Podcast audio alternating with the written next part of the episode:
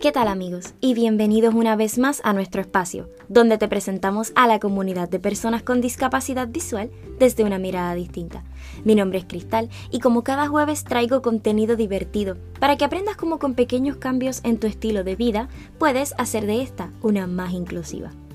Sí, lo sé, hoy es miércoles, no es jueves, pero es el cumpleaños de mi princesa peluda de Regina. Y para celebrar su cumpleaños número 3, he decidido hacer un episodio que me han pedido muchísimo y es respondiendo sus preguntas, sus comentarios y sus inquietudes sobre el perro guía. Este episodio surge porque estuve compartiendo con mi comunidad en Instagram una mirada distinta guion bajo podcast, te dejo el enlace en la descripción del episodio. Y ellos me hicieron unas preguntitas por eh, las historias de Instagram en una pequeña encuesta que hice. Y esta vez estaré respondiendo todas esas preguntas en combinación con algunas otras que me han hecho frecuentemente en mis otras redes sociales. Así que para que este episodio no se haga más largo, si te interesa saber todo lo que tengo que contarte, quédate a escuchar.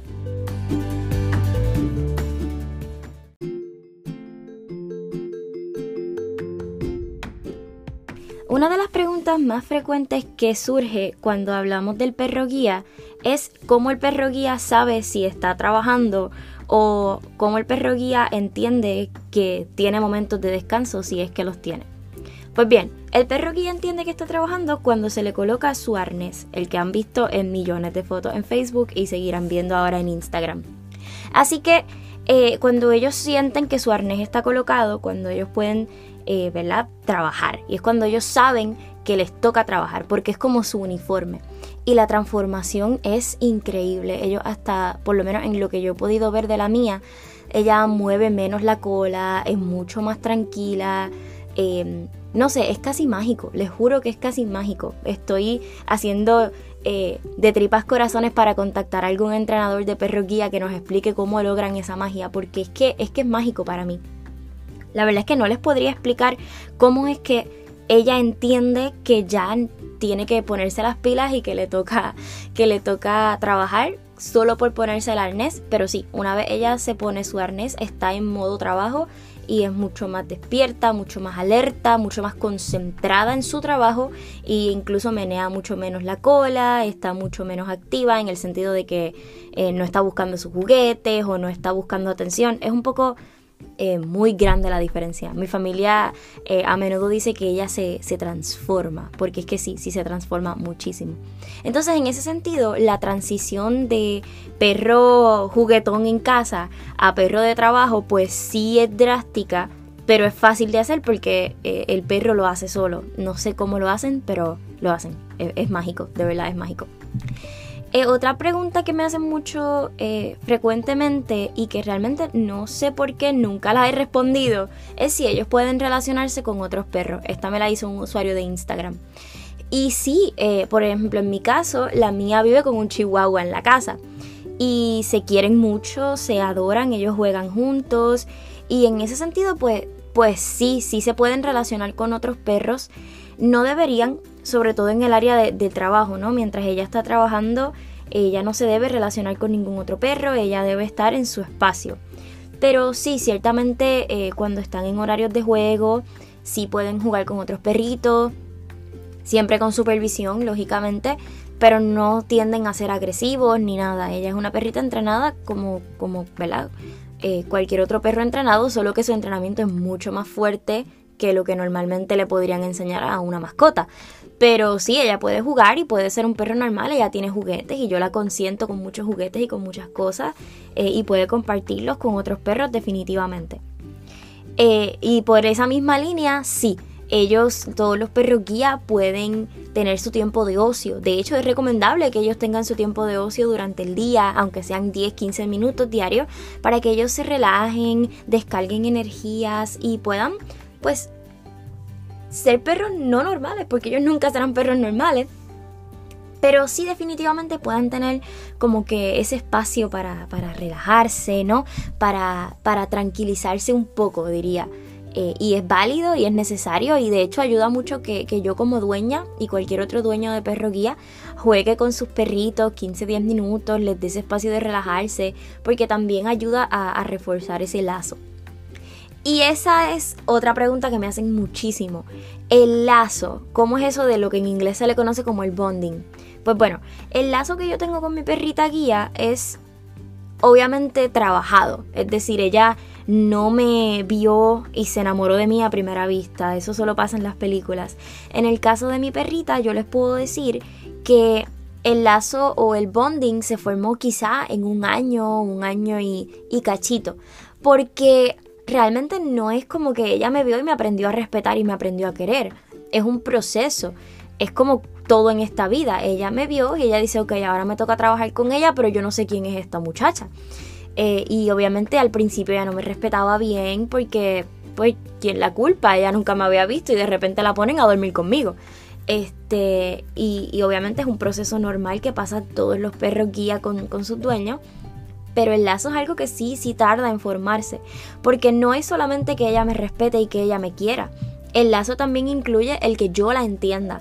El que yo sepa qué significa cada una de sus paradas cada vez que ella se detiene, el que yo entienda sus gestos, el que yo pueda entenderla a ella por completo, saber, ok, ahora creo que tiene hambre, ahora me está avisando que quiere ir al baño, se detuvo de esta forma, significa que me está avisando que hay un escalón o me está avisando que hay un obstáculo que ella no sabe cómo, cómo resolverlo y necesita de mi ayuda. Y en ese sentido, eh, es un proceso lento, es un proceso que cada día va aumentando y va, y va reforzándose, pero no es que de un día para otro ese lazo está ahí. No, definitivamente no. Y yo creo que ese es el problema más grande con el que yo me he enfrentado. Que mientras yo formaba ese lazo con mi chica, la gente eh, y la sociedad y, la y los universitarios y todos con los que me cruzaba la llamaban por su nombre o la distraían. Y eso definitivamente me causaba muchos problemas con ella porque de nuevo, no es como que ella me respetará del todo cuando bajamos a, Puerto Rico después de ir a New Jersey. Ella simplemente sabía, ok, esta es mi nueva dueña.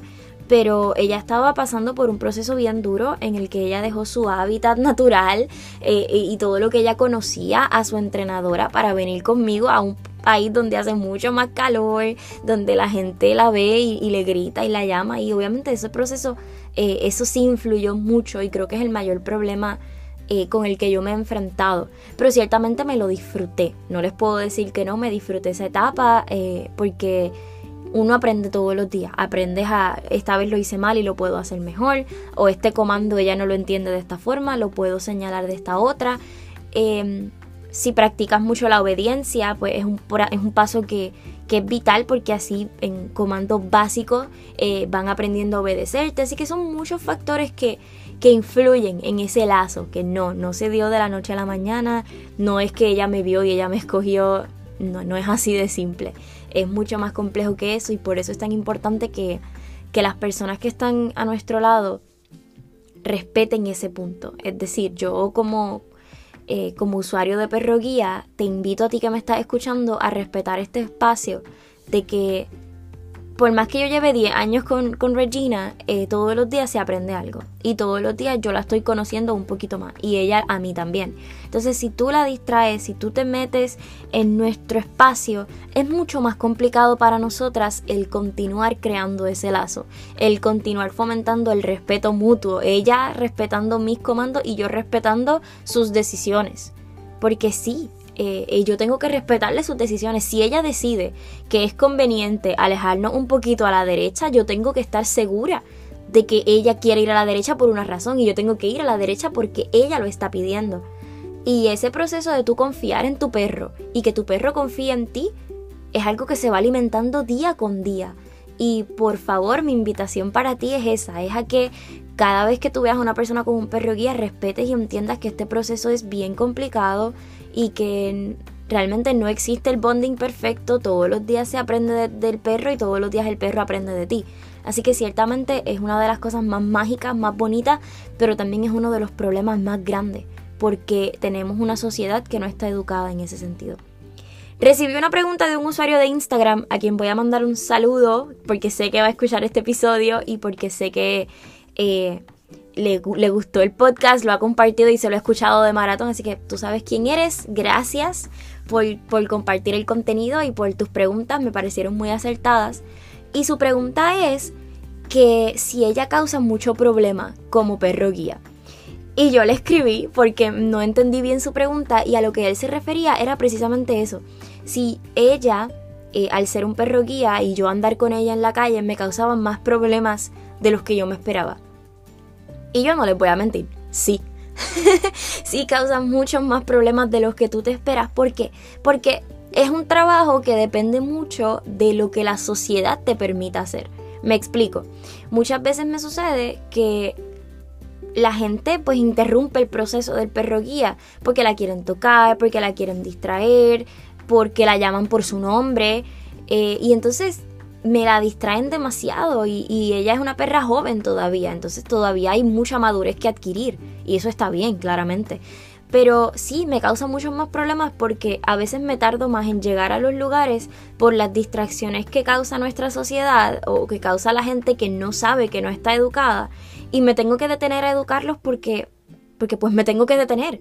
Eh, porque si yo no los educo, va a volver a sucederme a mí o a otra persona.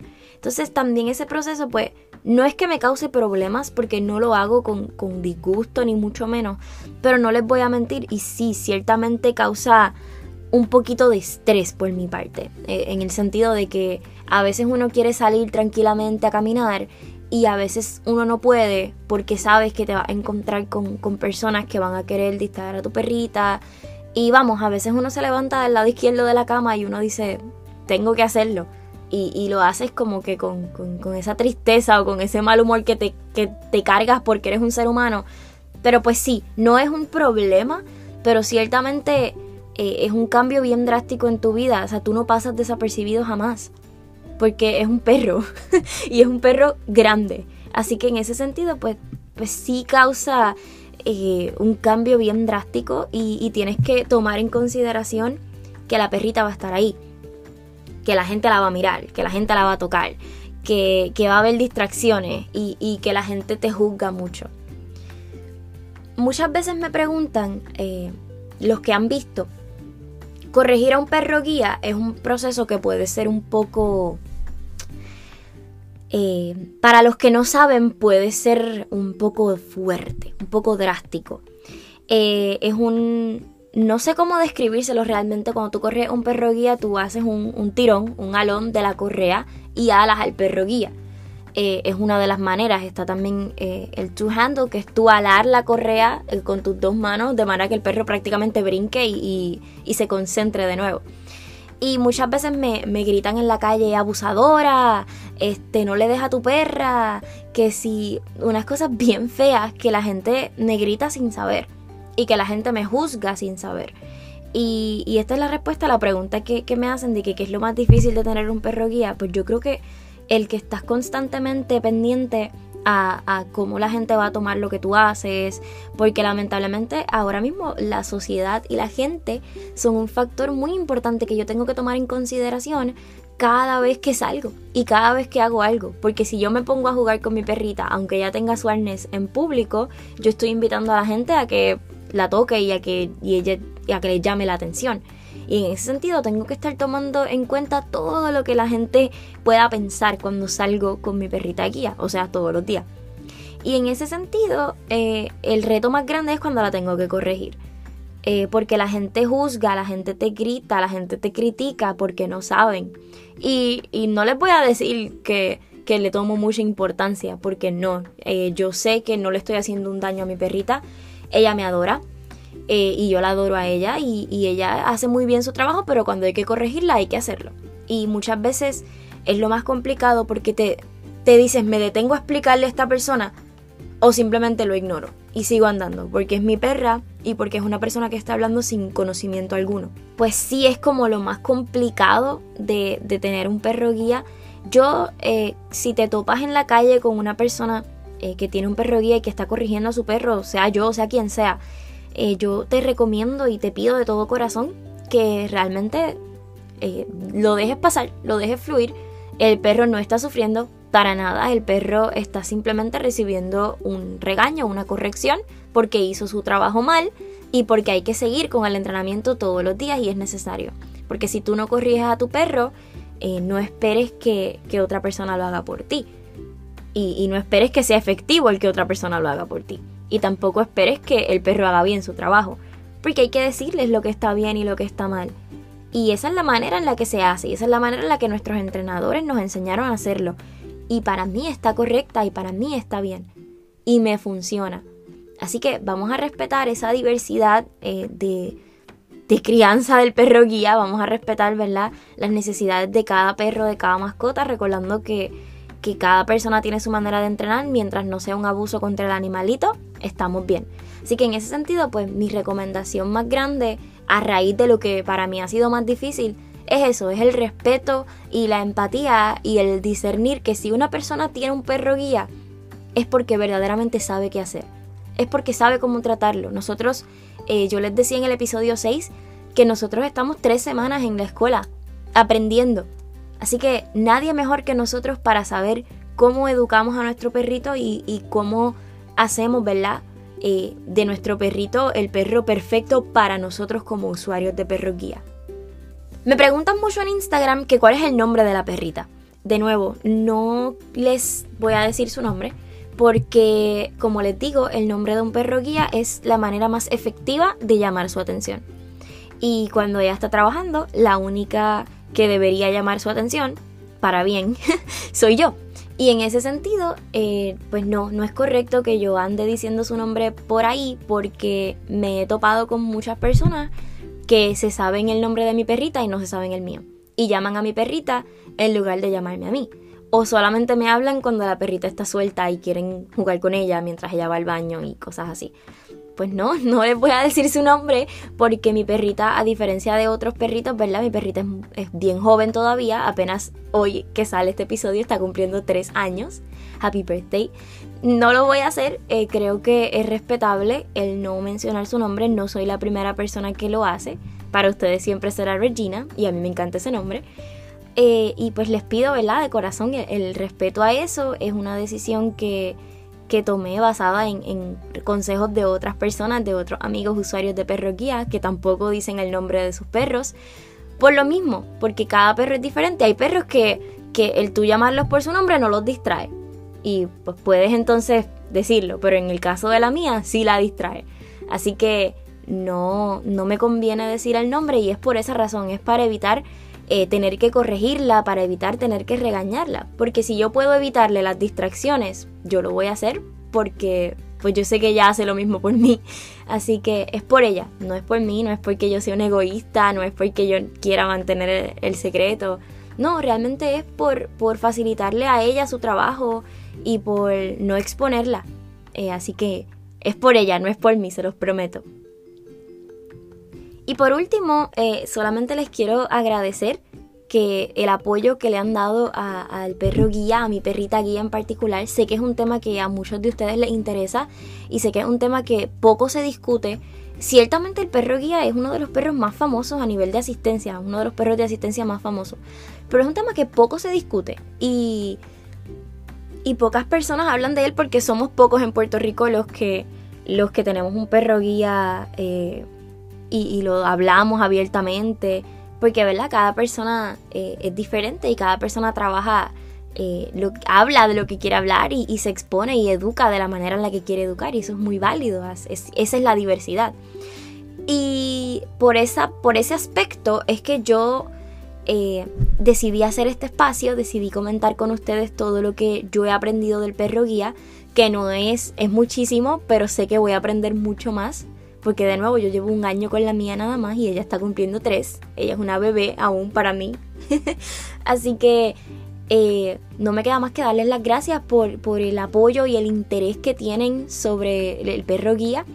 Así que en Instagram estén pendientes porque a cada rato voy a estar subiendo distintas encuestas y preguntas sobre lo que ustedes quieren ver en cada episodio. Así que síganme por Instagram porque ahí es que estaré publicando todo el contenido relacionado a las preguntas que quieren ver en el episodio o a los temas eh, que les gustaría trabajar. Y va a ser una mirada un poco más personal hacia mi vida, es más como un blog donde estoy subiendo fotitos de eh, cómo hago mis compras con, Regina o cómo eh, me muevo por cierta área, fotos lindas mías porque pues es Instagram.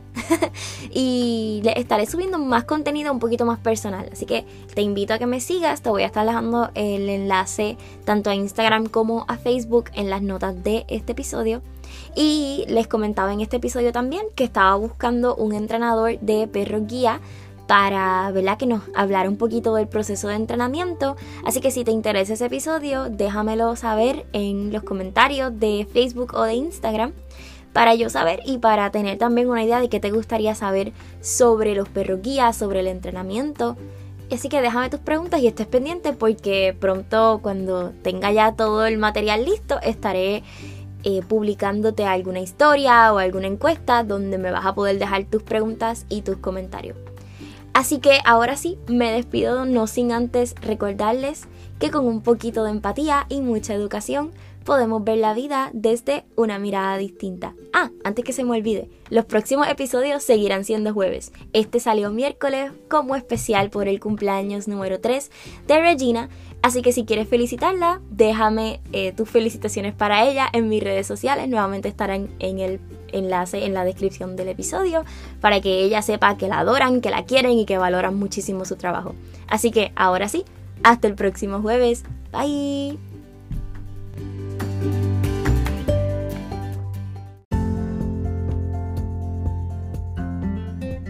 Si nuestro contenido te parece interesante, recuerda compartirlo en todas las redes sociales y que estamos disponibles en todas las plataformas digitales. También recuerda darnos tus 5 estrellitas desde Apple Podcast y dejarnos tu reseña en iTunes para que muchas más personas sepan de nuestro contenido y del amor que le ponemos cada vez que sacamos un nuevo episodio. Recuerda suscribirte y seguirnos en tu plataforma de preferencia para que no te pierdas ningún episodio y no te olvides que llegó el jueves, porque ya sabes que subimos episodio todos los jueves tempranito desde las 6 de la mañana. Así que Ayúdanos para que seamos más los que vemos el mundo desde una mirada distinta y que seamos más los que se queden a escuchar.